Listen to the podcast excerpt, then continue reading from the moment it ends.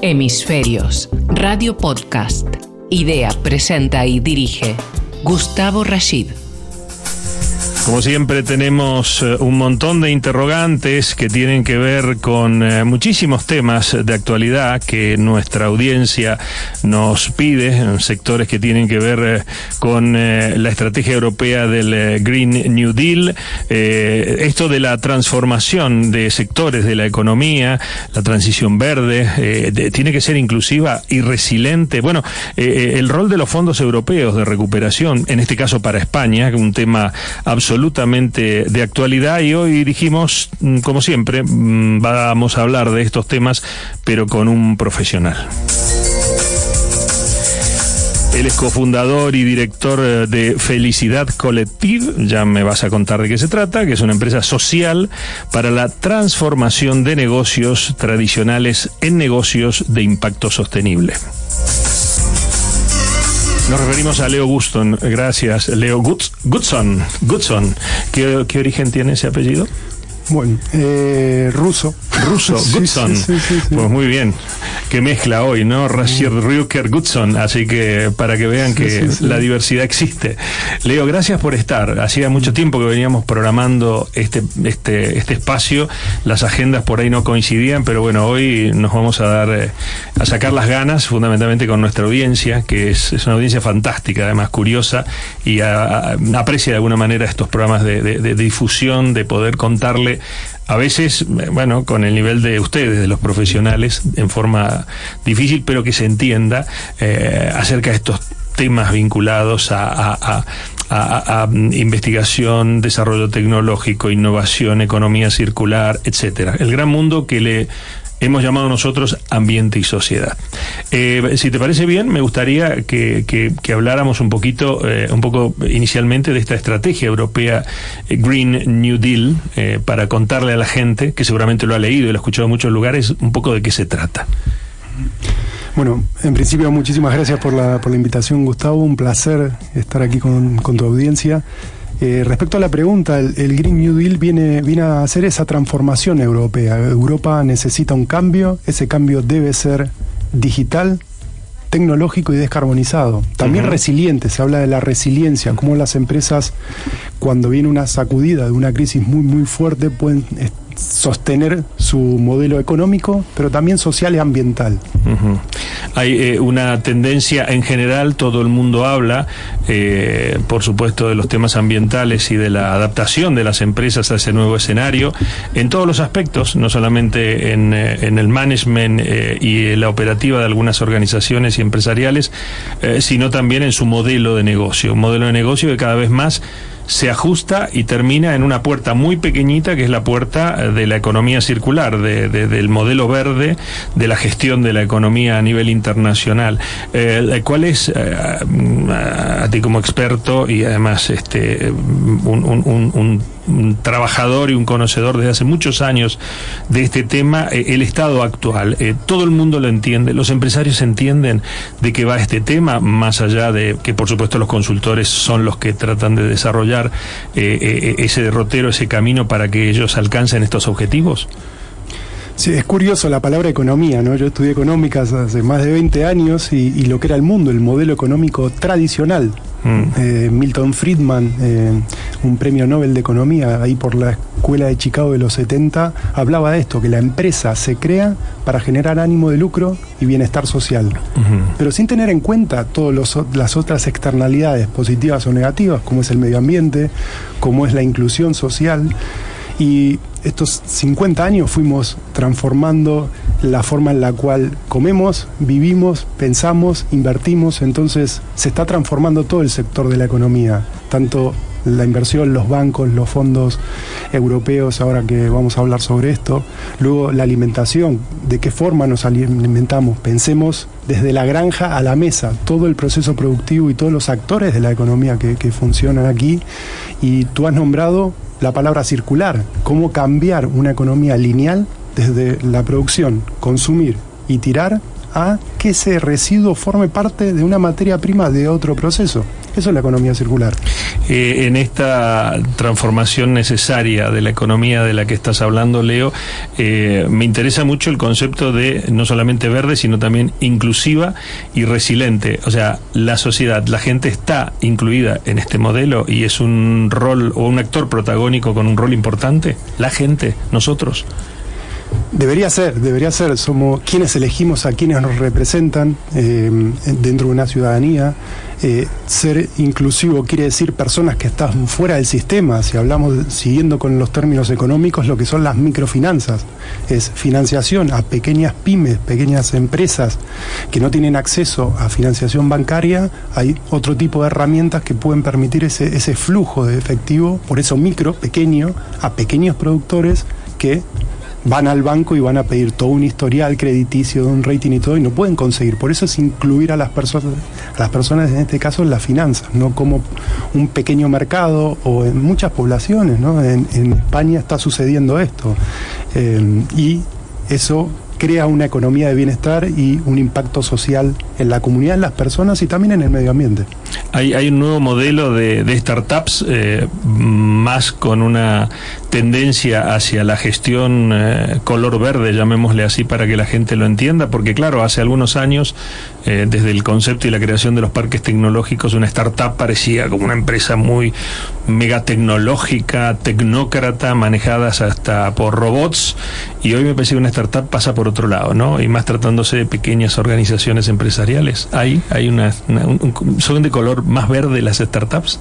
Qué interesante mundo que me apasiona y pensemos en Silicon Valley, ¿no? Esas startups que lo llaman unicornios, que facturan más de mil millones y crecen. Y siempre la idea de crecimiento, ¿no? Pero ¿qué pasa con estas startups de impacto? De impacto económico, social y ambiental, de triple impacto. Y eso es lo que las nuevas generaciones están promoviendo.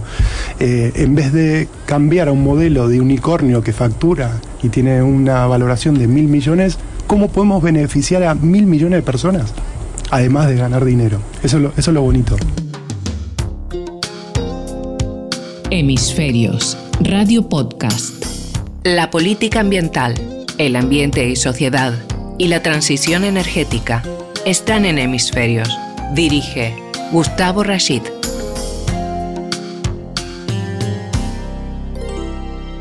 Eh, antes que eh, sigamos, porque ya la gente empieza a, seguramente escucharte y a tener una, una idea de con quién estamos hablando, eh, cuéntame tú que eres cofundador, cuéntanos, y director de Felicidad Collective, ¿qué es esta empresa social para la transformación de los negocios? ¿Qué es este, este esta organización, esta empresa Felicidad Collective?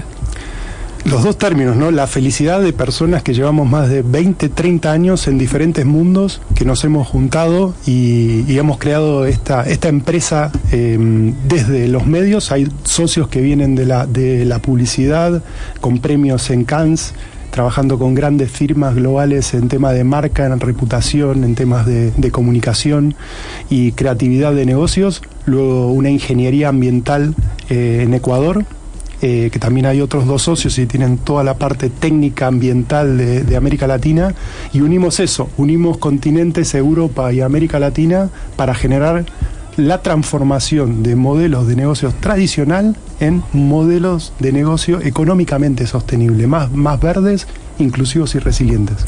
Para los que conocemos y procedemos de una Iberoamérica, de una Hispanoamérica, de una eh, América Latina en profundidad, fundamentalmente conocemos sus debilidades, eh, pero también sus fortalezas.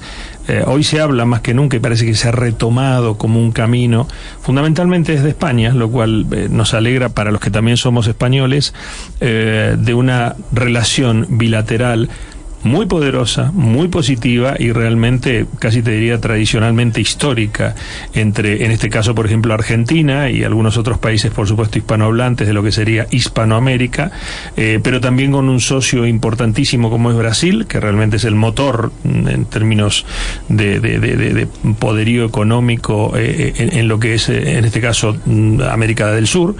Hay, hay un nuevo escenario que ustedes, por ejemplo, y en esta relación de felicidad colectiva, están observando de cohesión, de trabajo conjunto, de armonización, de alianzas entre España y, Latinoamérica o Hispanoamérica? Sí, es curioso, Gustavo, porque mm, desde hace ocho años eh, es la octava edición de los premios Latinoamérica Verde. Esto es una octava edición que se, lleva a cabo con sede en Guayaquil, en Ecuador, y para toda la región de América Latina, de buscar los 500 proyectos más importantes que están cambiando la realidad económica y ecológica en América Latina. A partir de este año se incluye España y Portugal. Entonces los premios mutan del Latinoamérica a ser premios verdes, ya incluir América Latina con España. Acá hay proyectos de Brasil, de Argentina, de Uruguay, de México, Colombia y una calidad impresionante. Yo soy mentor y embajador también de estos premios y se viene con fuerza a partir del año que viene aquí a Europa. Tendremos que hacer algunos otros programas entonces para cuando venga esa edición. ¿Cuándo sería esta próxima edición de los premios? La edición comenzó, comienza en enero, entre enero y febrero se eligen los 500, se presentaron más de 4.000 proyectos, un comité independiente elige a los 500 eh, finalistas y esos 500 pasan por una serie de mentorías todo el año y hay una gran gala en agosto en Guayaquil de toda la región que presentan a los 30 ganadores. ¿Quiénes son esos 30 grandes proyectos que están cambiando temas de movilidad, temas de alimentación, temas de arquitectura? Hemisferios. Hemisferios. Ambiente y sociedad por profesionales. Dirige Gustavo Rashid. Leo Goodson, nuestro invitado de hoy, cofundador y director de Felicidad Colective, esta empresa social para la transformación de los negocios tradicionales en negocios de impacto sostenible. Tenemos un capítulo, Leo, que me gustaría invitarte a que podamos desarrollar en este, en este bloque, que es el tema actual de neto corte realmente informativo periódicamente en los medios españoles eh, y en este caso, por supuesto, específicamente en lo que se refiere a la economía, que son los fondos europeos de recuperación eh, y, por supuesto, específicamente para España. Eh, ¿Cómo podemos hacer para enterarnos de qué se trata? Contanos. Sí, esto es una gran oportunidad, que es una estrategia de Europa a 30 años, ya con las gafas a larga, vista a, a 30 años, es crear una estrategia europea para esa transformación. Por eso eh, Ursula von der Leyen, la presidenta, cuando asume, dice Europa tiene que dirigir la, economía y el, el, objetivo a 2050 en tres eh, patas, ¿no? La parte eh, de digital, hay que, tiene que ser una Europa digital, resiliente y descarbonizada. Ahora voy a hablar de las tres patas, ¿no? Porque detrás de esto se crean estos fondos. Europa ha llamado Europa Next EU, Next Generation. ¿Esto qué quiere decir? Que Europa se va a endeudar en miles y miles y va a generar deuda para generar una economía de bienestar. Next Generation, que lo van a pagar las próximas generaciones. Por eso es importante que eh, la, Que los pibes entiendan. Claro, fíjense el título, Next Generation. O sea, esta es una deuda que la van a pagar los hijos de nuestros hijos para la transformación de todos los sectores mm. en Europa, que tienen que ir dirigidos ahí. Yo digo gráficamente, ¿no? Estamos en el medio de un túnel, y miramos hacia adelante, vemos esa luz de cambio, de innovación, de generar todo un sector, por ejemplo, de la energía pasar de una energía fósil a una energía totalmente renovable, o la movilidad, de una movilidad a base de combustibles fósiles o una eh, movilidad eléctrica compartida, autónoma, digital, con innovación. Y en ese túnel, si miramos para atrás y por toda la pandemia queremos financiar la economía del pasado, para generar puestos de trabajo, es un error, porque en 3, 4, 5 años otra vez vamos a tener que hacer lo mismo para hacer ese cambio. Entonces estos fondos, una partida de 140 mil millones. El 37% está destinado a la descarbonización. Eso quiere decir a la parte verde, a transformar la movilidad, la moda, la alimentación, las finanzas, cómo invertir. ¿Cuántos de nosotros tenemos cuenta en un banco y vamos al banco y le preguntamos qué hacen con nuestro dinero? ¿Dónde están invirtiendo? Nadie. Eh, entonces esto mismo, em, en la parte de, de, packaging, ¿no? Esos packaging, que ahora es todo sostenible, todo compostable, separamos los residuos, la gestión de residuos. Todo se biodegrada todo rápidamente. Claro. no todo. O no. No todo. O no, hay mucho, hay mucha confusión también, ¿no? De que es biodegradable y que es compostable, ¿no? O biodegradable y compostable. Eso es que se biodegrada con el aire, con el agua, con la tierra, ¿no? Necesitas recursos naturales para esa descomposición y que desaparezcan. Mm. Hay artículos que están 3, 4, 5 años con la etiqueta, pero no, desaparecen. No desaparecen nunca. Eh, me imagino que todos los países europeos van a recibir eh, indudablemente parte de esta ayuda, proporcionalmente, repartida eh, vamos a decir, ad hoc de sus propios intereses o capacidades, etcétera, o, magnitud, en fin, siempre serán los países más importantes y más poderosos de Europa los que reciban más y quizás los otros no, no lo sé. Quizás debería ser al revés, ¿no? Este, que los que tienen más capacidad y más espalda financiera para apalancar, mm, digamos, su economía, eh, fuesen los que menos eh, piden o reciben y que aquellos que no. Mm, pero bueno, me imagino todos los países europeos como, como vectores, ¿no? Eh, eh, de alguna manera corriendo una carrera de aquellas viejas eh, videojuegos en blanco y negro que veíamos en la pantalla hace muchos años, quizá vos no, porque sos muy joven, pero va a haber un, un avance común, digamos, de manera tal de que yo pueda transitar entre países europeos y vea que este esta transformación eh, es un poco pareja en todos los países, más allá de sus propias características culturales, eh, porque por ahí me bajo de un tren eh, o de un vehículo de transporte público alimentado a hidrógeno y me tengo que subir arriba de una locomotora a vapor. Entonces, digamos, quizá la pregunta, no sé si, si excede el, el, el, hasta dónde se ha llegado con esto, pero va a haber un ente contralor de que esto no solo se invierta en lo que corresponde, en lo que los países propongan, eh, sino que además se distribuye equitativamente porque estamos hablando de un conjunto, es Europa, no es solamente para dos o tres países.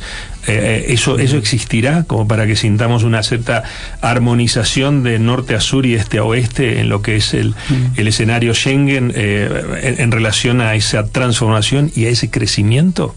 Es muy, muy buena la pregunta porque ya se hizo ese trabajo. Primero se trabajaron con los grupos parlamentarios, se eleva cada país con, grupos de expertos, elevan los proyectos a financiar a la Comisión Europea, la Comisión Europea lo, trabaja y lo eleva al Parlamento, que el Parlamento lo aprueba y ahora están en lo que es el programa europeo 2021-2027, se está haciendo ese reparto equitativo para todos estos países y lo que tú comentas. Italia primero, España segundo para hacer esa transformación en estos sectores de esos grandes fondos, por eso le tocan estos famosos 140 mil eh, millones a España, el 50%, unos 70 mil millones a fondo perdido. Es para trabajar, pero tiene que haber una condicionalidad de cómo se utilicen esos fondos, a qué proyectos van. Esto que tú decías, el hidrógeno, el hidrógeno verde, porque el hidrógeno puede ser de otro tipo de fuente. Por Dios, no tiene que ser verde. y, esto viene para dos sectores, para la industria y para, para el transporte, el, transporte pesado, coches eléctricos en ciudad, ya los estamos viendo en ciudades como Madrid, en Roma, en Italia, eh, bueno, en, Reino Unido también, en Londres, pero ¿qué pasa con el transporte pesado? Con los camiones. Mm. Imaginemos baterías, ¿no? Para mover estos grandes monstruos y ahí entra el hidrógeno también el hidrógeno en, la industria, para producción y de, em, de gran consumo, ¿no? Y grandes emisiones también. Yo, yo me pregunto, son muchas las preguntas que me gustaría hacerte, pero a veces pienso eh, que espero, en este caso para España, que es nuestro país y es donde vivimos y educamos a nuestros hijos, eh, que la utilización de esos fondos sea realmente racional, que sea, porque, porque me parece que es una oportunidad única. Eh, la pandemia nos ha mm, dado una bufetada tan, tan intensa que mm, eh, en lo desafortunado de las víctimas y de todo lo triste que ha acontecido, ha aparecido esto como una especie de, plan Marshall B, este, pero de neto corte europeo y generado desde la propia Europa con sus fortalezas y riquezas y su capacidad de endeudamiento. Eh, y, la verdad que, bueno, anhelo y por otra parte, cuando cierro los ojos, tiemblo de que esto se invierta donde se debe invertir equitativamente para ideológicamente, o sea, fuera de cualquier tipo de ideología, y que aquí no haya ni hijos ni entrenados, sino que haya una sociedad, en este caso española, que se beneficie con toda esta transformación.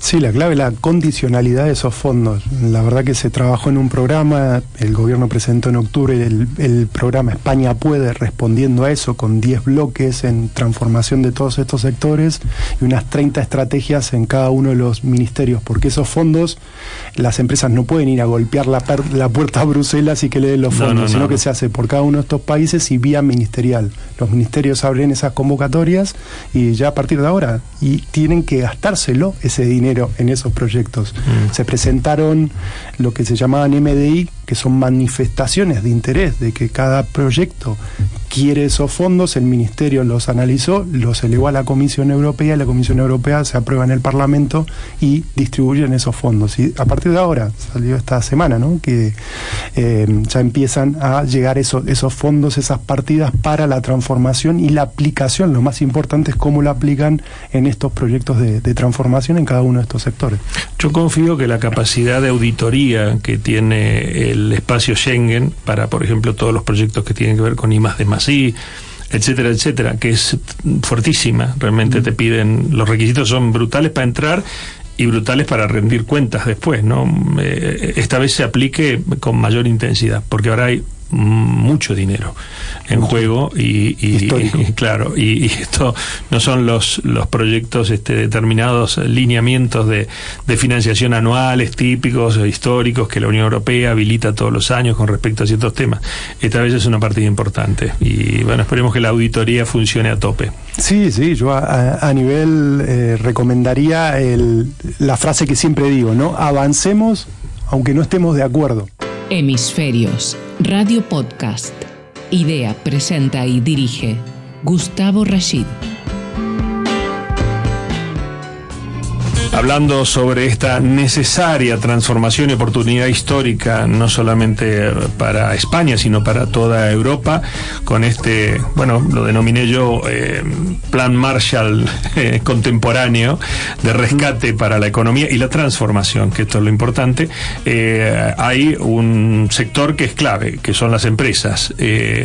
Y a mí me gustaría preguntarte, Leo, que nos cuentes eh, qué son estas empresas de triple impacto, eh, este movimiento global B Corp, eh, que está presente en 150 sectores del mundo, más de, más de 75 países, y, y, qué es lo que proponen de diferente estas empresas. Sí, en el año 2013 conozco el movimiento B Corp, eh, la B es de Benefit Corp, empresas, exclusivamente empresas, es la transformación empresarial que proponen tres emprendedores en Estados Unidos por un fallo de mercado, por un fallo legal también. No, no había un amparo de una empresa eh, que tenga ese triple impacto, no solamente económico, como una SL, una SA, una cooperativa, sino también como una empresa también puede ser un actor en la economía y en el mercado para generar un impacto positivo para las personas, para la sociedad y el medio ambiente. El primer socio de Estados Unidos es Sistema B. Son cuatro cofundadores, una persona de Argentina, otra de Colombia y dos de Chile, crean un sistema, un sistema donde la empresa está en el centro, pero también interactúa con las administraciones públicas, con las universidades, con líderes de opinión, con diferentes actores para crear una nueva economía, una nueva economía de triple propósito que dé esa, respuesta a las problemáticas públicas desde lo empresarial. Y soy embajador del año 2013 en América Latina y aquí en España había poco. en esa época y, se fue creando. Uno de los impulsores del movimiento Bicorp aquí en España desde 2015 y ahora es un boom. En la, pandemia esto se aceleró porque las empresas vieron que había algo más. En inglés es beyond profit, que hay más allá de los beneficios. Y eso es lo que propone una ONG en Estados Unidos, que es PILAB, el laboratorio B, para que haya empresas en todo el mundo que en sus estatutos ya es, tienen que elevar a los estatutos y modificar sus estatutos para fijar el impacto económico, social y ambiental y luego un párrafo también en los estatutos sociales de los administradores, los deberes y obligaciones de los administradores de la sociedad para que se cumpla esto. Y bueno, esto fue creciendo mucho. ¿eh? en, esto me imagino que es importante para estas empresas eh, u organizaciones o entidades medir y gestionar, en este caso, la huella de carbono. Exacto, sí, detrás de todo esto hay entre otras cosas. Entre otras cosas. Me gusta el entre otras cosas, así explico cuáles son estos cinco bloques, porque uno es ese, la parte ambiental y la huella de carbono. Eh, esto crea una evaluación, la evaluación B, o en inglés B Impact Assessment, que es, utilizada por más de 150 empresas, 150 mil empresas en todo el mundo hace 15 años, y solamente el 3% consigue una certificación, se certifica este, hay un certificado que es el certificado B Corp y se está viendo en todos los productos esa B, esa B de bueno, para que las empresas midan y gestionen sus impactos. Es una evaluación que es online, es gratuita y es confidencial. Y mide cinco ámbitos, la gobernanza, la parte de la dirección, ética, transparencia de la empresa. El segundo bloque es trabajadores. El tercero es comunidad y proveedores. El cuarto es el medio ambiente y toda la huella de carbono, por ejemplo, o biodiversidad. Y el quinto, la parte comercial, la relación con clientes. Entonces las empresas al medirse, y no solamente medirse, tener un diagnóstico, una foto y una hoja de ruta para generar ese cambio e ir avanzando en la gestión eh, continua de sus, de sus impactos económicos, sociales y ambientales. Yo soy un defensor, indudablemente, de la, de la tarea del trabajo y de la gestión profesional eh, privada, empresaria en general, eh, y en general, en general, muy en general, pero bastante a veces en particular, pienso en esto que me estás, que nos estás contando y digo, muchas veces desde la gestión estatal de los propios gobiernos, eh, nacionales, en este caso comunidades autónomas, autonómicos, locales, etcétera, eh, se ve a la empresa o a la gestión empresaria o al management de neto corte empresario como una amenaza en donde a veces eh, la política o las organizaciones públicas no deben entrar o copiar. Yo siempre dije que me parece que muchos gobiernos y muchas entidades públicas deberían aprender de cómo se hacen las cosas en las empresas. Eh, ahí hay una cuenta de, resultados que hay que tratar de, sostener año a año. Eh, y no un barril sin fondo como suele pasar en muchas administraciones públicas donde los, fondos, este, bueno, nadie, a, la larga nadie tiene que dar un resultado positivo y casi todo, supongamos que es inversión, vamos a llamarlo así elegantemente. Eh, ¿Tu opinión es que eh, las organizaciones estatales, los gobiernos, eh, eh, la política misma debería aprender este modelo de management empresario para ser más eficientes? Sí, yo, yo creo que la opinión es que sí, pero pensar en el movimiento Bicor lo que propone es la interdependencia. Son dependientes pero trabajando en bloques, cada uno tiene su rol. Se está hablando del cuarto sector, o sea, el sector eh, privado, el sector público, el tercer sector de las ONGs, asociaciones, fundaciones, etcétera, y se está hablando de un cuarto sector, que son estas empresas de triple impacto y propósito, empresas híbridas, empresas que eh, esta B de benefit es mucho más que el profit. No es nada más ganar dinero por ganar sin importar los recursos y pensando en un planeta ilimitado, sino simplemente equilibrar esa, esa cuenta que le debemos al planeta. ¿no? Estamos respirando gracias a los océanos o a los bosques que están capturando esas emisiones que estamos generando y generando ese ciclo para poder respirar un aire puro. Eh, hablaste de organizaciones o de empresas o de este movimiento, fundamentalmente en América. Eh, en el ranking mundial, eh, ¿quién va a la cabeza? no solo en el entendimiento, sino en la aplicación de todo este nuevo modelo. Sí, eh, ¿qué, continente, llamémoslo así, o países en particular, si hubiese, ¿no? En tu opinión. Sí, es curioso que comentaba que el primer socio fue América Latina, Por está presente en más de 15 países, es impresionante la cantidad de, de, empresas y cómo están transformando. No es un tema cuantitativo de número, cuántas hay, sino que esos son los líderes de ese sector que están cambiando ese sector. Y ya hay miles y miles de casos. En el mundo, Estados Unidos, primero porque hay miles de empresas ahí. En Europa está creciendo muchísimo del año 2014 que empezó el hub de Vilava aquí en España, en Europa, perdón, y en España en 2015. Y fue que va creciendo muchísimo en todos estos países y empresas de todo tipo y tamaño y sectores. Hablamos 150 sectores. Hemisferios el ambiente y sociedad, la política ambiental y la transición energética. Dirige Gustavo Rashid.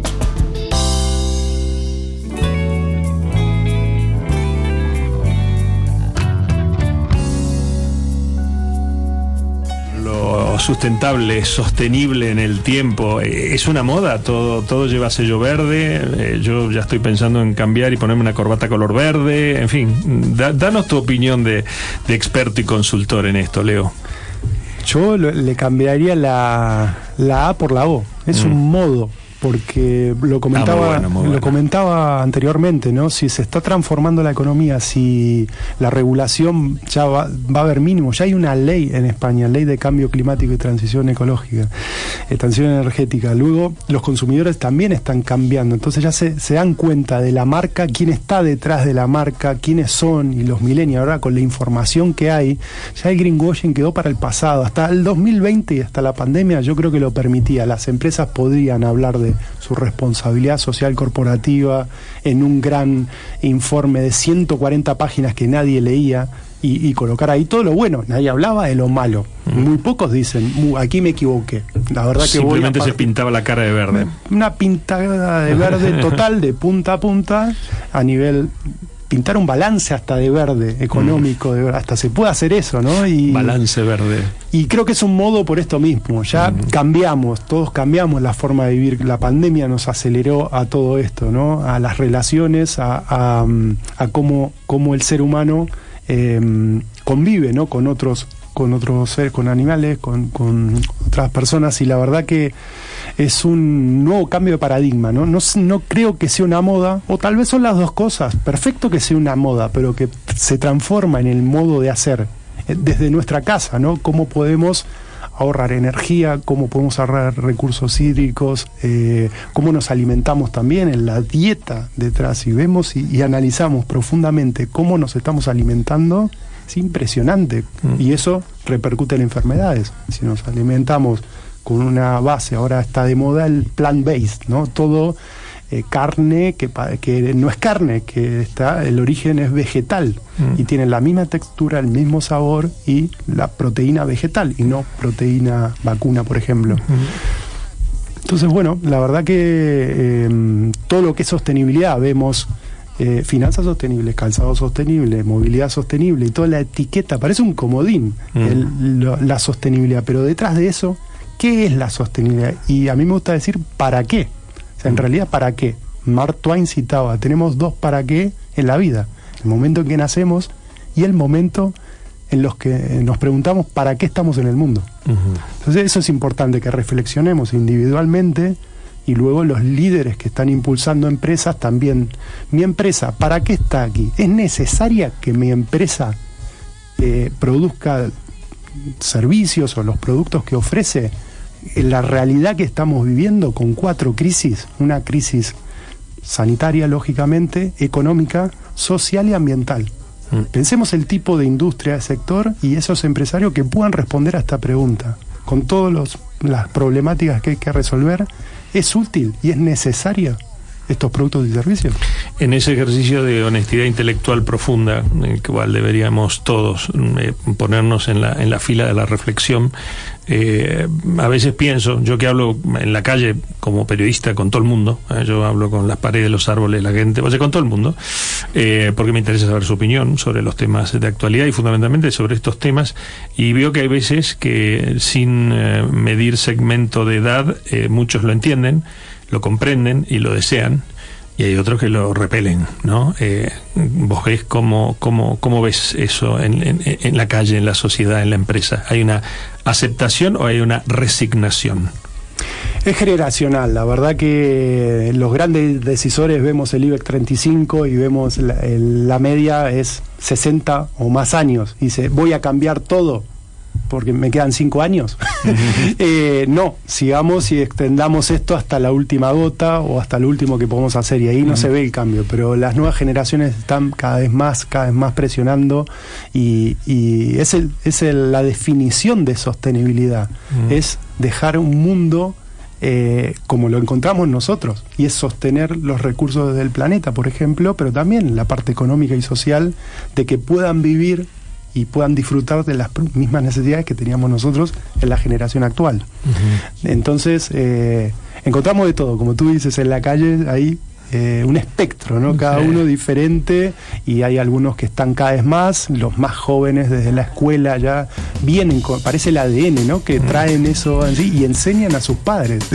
Comen manzanas y no chuches. Totalmente, totalmente. eso está bueno. Hemisferios, el ambiente y las consecuencias del cambio climático tratados por profesionales. Hemisferios, Radio Podcast. Idea, presenta y dirige Gustavo Rashid.